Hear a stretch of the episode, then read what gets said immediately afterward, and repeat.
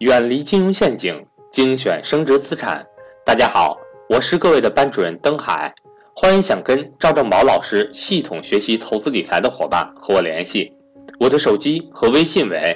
幺三八幺零三二六四四二。下面请听分享。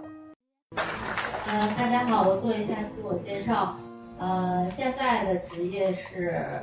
可以说是那个家庭妇女吧。呃，那个，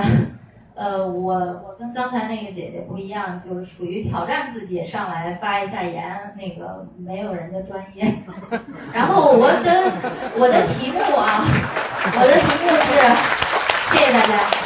我的题目是，就是我没有学历，也没有技术，我是高中毕业，然后也没有专业知识，却是却我在四十五岁的时候可以实现财务自由。呃，我想谈一下。我的感受，我实现财富自由的同时，我还有时间自由，这个是我觉得我挺自豪的。我我的时间我可以自由支配，但是我每个月还有固定的收入。呃，我想谈一下我的一些分享。早早的要有投资的意识，那个有一些机会，然后包括我最早的时候投资那个百盛，然后他当时的。呃，年租金是百分之十二的回报，其实还可以，但是几年以后就不太好了。反正我很早我就有这种投资的意识，我觉得对我自己后后期走到现在还是蛮好的。嗯，第二呢，我觉得就一定要有忧患意识。哦，我原来也是在电信局上班的，然后一个月呃就是大概就是九九九几年吧，不到两千年的时候，每个月的收入大概有三千多块钱。嗯，但是我我就把工作给辞了。为什么我把工作辞了呢？因为我老公他是那个就是大大学生啊，然后在单位干的不错，然后就慢慢的提起来了，开始是科级，后来是处。然后我就觉得作为一个女人啊，你不要老想着依靠别人或者是怎么样。呃，其实就是我后来把工作辞了，做生意压力也非常大，老公就会说我是自找的。但是我就觉得他越往上走，我我的压力就越大。我觉得我不想让别人觉得我不如他，或者是我配不上他，所以我就是给建建议在座的各位女同胞啊，不管你的家境好或者是不好，都要，我们都要有自己的一个独立的人格，呃，不论是那个经济独立，或者是。其他方面就是不要想着靠别人，我们自己一定要有有独立的这种个性才可以，才能嗯在他进步的同时，我们也能进步，能跟得上他，然后能够跟他有共同的语言。嗯，这个是，这个这个是我自己的感受啊，所以就说是有的时候你也不要怪老公呃什么呃外面找别人了或怎么样的，你自己不提高。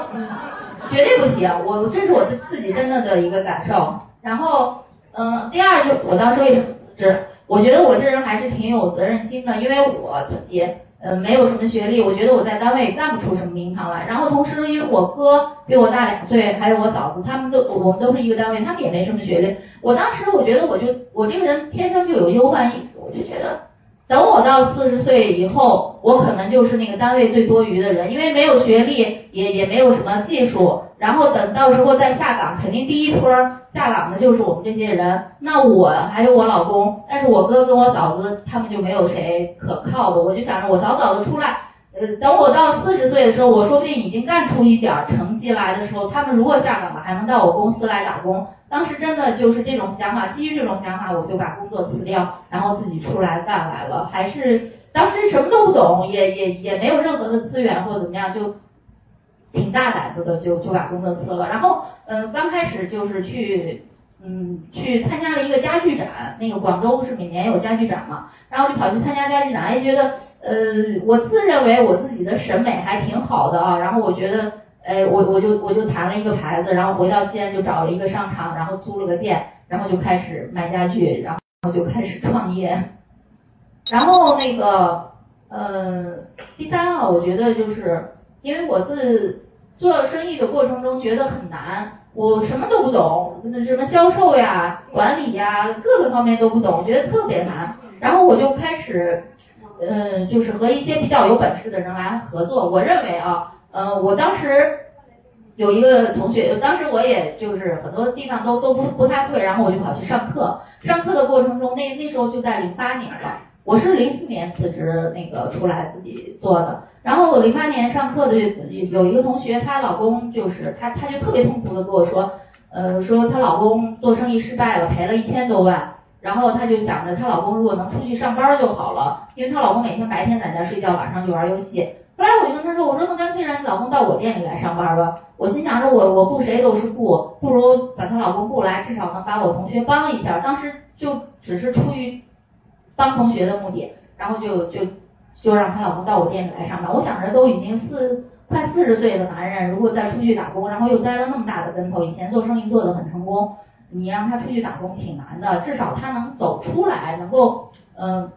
就是把自己的心打开，真的是出于帮我同学的目的，然后，呃，就让他来了。结果没想到呢，嗯，他见了我以后，他就说你给我三天时间，我去帮你做一下市场调研，然后反过头来我再给你，咱们来谈这个家具怎么做。然后我就说行。结果三天以后我去见他的时候，他就说你看，我当时在西安有三家店，一一家店是卖儿童家具，一家店是。卖那个沙发，还有一家店是啊，有两家店是卖沙发，在不同的商场。他就说，呃，我觉得你这个做的有点杂，呃，要么就是他说我给你的建议就是我们只做一个品牌，然后在西安开很多的很很多家店，然后我们就可以跟工厂有很强的话语权。那你现在又做成人家具又做儿童家具，你就没有办法跟工厂有很强的话语权去跟他进行谈判。然后呢，他他说我帮你分析了一下这个西安的儿童家具市场，然后有什么牌子什么牌子什么牌子。然后西安现有的一个老板，他做了很多的牌子，做的非常好。我们想超越他很难，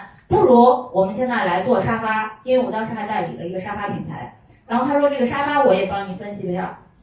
沙发有布艺的，有有皮沙发，然后皮沙发有布加工艺，现在已经做的非常好。但布沙发呢，呃，现在还没有哪个品牌非常非常的好。呃，然后他说，我觉得咱们可以从布艺沙发来切入。哎，我当时就突然觉得，我做了这几年的生意都白做了。就人家就是投资失失败了这么一个人，然后用了三天的时间就可以把这个东西分析的很到位啊。然后我就觉得，哎呀，这个人太厉害了。然后我就我我就非常信任他，然后我们就一起来做，然后就把儿童家具店给砍掉了，然后就集中集中精力去做沙发。然后用了大概不到一年的时间，然后我们打把当时不好的店就砍掉，只留了一家店。用了不到一年的时间，那我记得那一年就盈利了四十万块钱。然后，我就觉得特别好，因为我也没有换品牌，还是那原来的三个员工。然后他把那个定价体系调整了一下，呃，然后把员工的薪酬体系呃做了一些调整，就是用那种 PK 制的啊。呃，回头大家对这个零售方面那个 PK 是有兴趣，回头可以来找我。我觉得我们那个薪酬体系定的特别好，然后呃就做的很好了。然后呢，我们那一年我记得当时好像那个年销售额就将近四百万了。然后我觉得这个人太厉害了。后来他就嗯，第二年他就跟我说，他说如果如果咱们继续做家具，我绝对能够让你做西安做到老大。那我们不能代理别人的品牌，我们要有自己的牌子，我让别人来代咱们。呃，如果要是你没有做家具的，你没有做家具的情节的话，那我们可以做服装，因为他说我做服装做了十几年，至少我十几年的经验是可以可以用的。我我就说我说那挺好呀，我做啥都赚钱就行，我没有啥情节。后来我们就呃我们就带了我当时一个家具店的店长，还有我们两个，我们三个人投资了三十万块钱。然后我有百分之四十五的股份，他有百分之四十五，还有我们那个店长有百分之十的股份，我们就开始创业做那个鹿岛服装店，然后，然后家具店就交给另外一个人打理。反正我觉得我自己比较比较清醒的是，我我一直知道我自己没啥能力，然后我自己做不了很多很多的事情啊，所以我就比较相信那个有能力的人，我比较有嗯。就是我，我觉得我比较擅长的就是我能，我能发现比较有能力的人，然后能够想办法去跟他进行合作。这个是我我对大家的建议，就是说，如果你自己的清醒清醒的认识到我也没什么技术，我也就是我不是个学习型的人才的时候，我们其实可以考虑换一种模式，呃，我们可以跟有本事的人来合作，然后我们进行一个比例的分配，呃，这样的话呢，嗯，就是你你同样可以参与这个事情，你同样。不不具备很强的专业知识，但是你可以把这个事情做得很好，呃，这个是我我的一些感受，呃，所以我现在的那个家具店和服装店都是合作的形式。然后我我现在的家具店呢，是我跟我之前的店长来合作，呃，然后呢，我白给他了百分之二十的股份，呃，然后他自己花钱花了百分之十的钱，等于他现在有我们家具店百分之三十的股份。然后我们还有一个财务有百分之二十的股份，也是我白给他了百分之十，然后他自己出了百分之十的钱，然后我就有这个家具店的百分之五十的股份，然后他们两个一共有百分之五十的股份，呃，但是呢，我什么都不用管，呃，我记得去年我们当时那个家具店在全国开那个经销商会的时候，然后那个工厂约我过去参加，以前这种会我从来都不参加，因为我觉得，呃，包括工厂那个。组织经销商去台湾玩儿，然后我就会把我认为是一些好的呃好的事情，或者是抛头露面的事情交给他们去做。我觉得就是在座的，我不知道有没有当老板的。我觉得有些东西其实咱们是可以舍的，有些东西是咱们可以得的。那你你的一些荣誉呀，一些呃好的东西啊，你分给他们的时候，其实比你给他给钱或者是怎么更重要。嗯，所以所以以前的那些那些活动我全都不参加，但是去年因为他说那那天可以穿晚礼服，哎，我觉得还挺好，我就去了。结果没想到去了以后呢，他就说是让我上台分享，因为西安每年都是全国的销售冠军。然后我心想我上去分享啥呀？我我我从来不参与。然后我就上去说，我说的是我去年一年到店里不到三次，加起来也没有一个小时，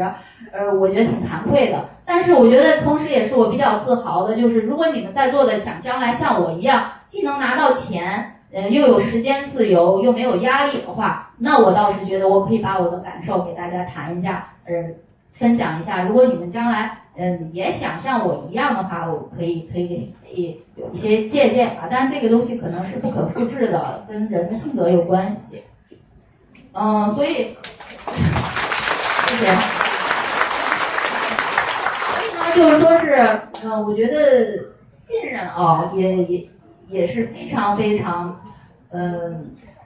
非常非常重要的一个事情。其实怎么讲呢？我听过赵老师的课，赵老师的课的意思就是说是信任是。呃，那个呃，你你你给予别人的，就是你你平时的一些性格特质呢，然后能够让别人对你产生信任。呃，你首先就是愿意吃亏啊，或者是一些东西，就是从你的性格特质里边，然后给别人传递出的你是可信任的人。但是同时呢，你还同样要具备你信任别人的一种能力。其实你信任别人的一种能力是非常难的。你的那么多的钱你交给他去，然后你自己不参与管理，不参与经营。完全的信任，这个真的是一个，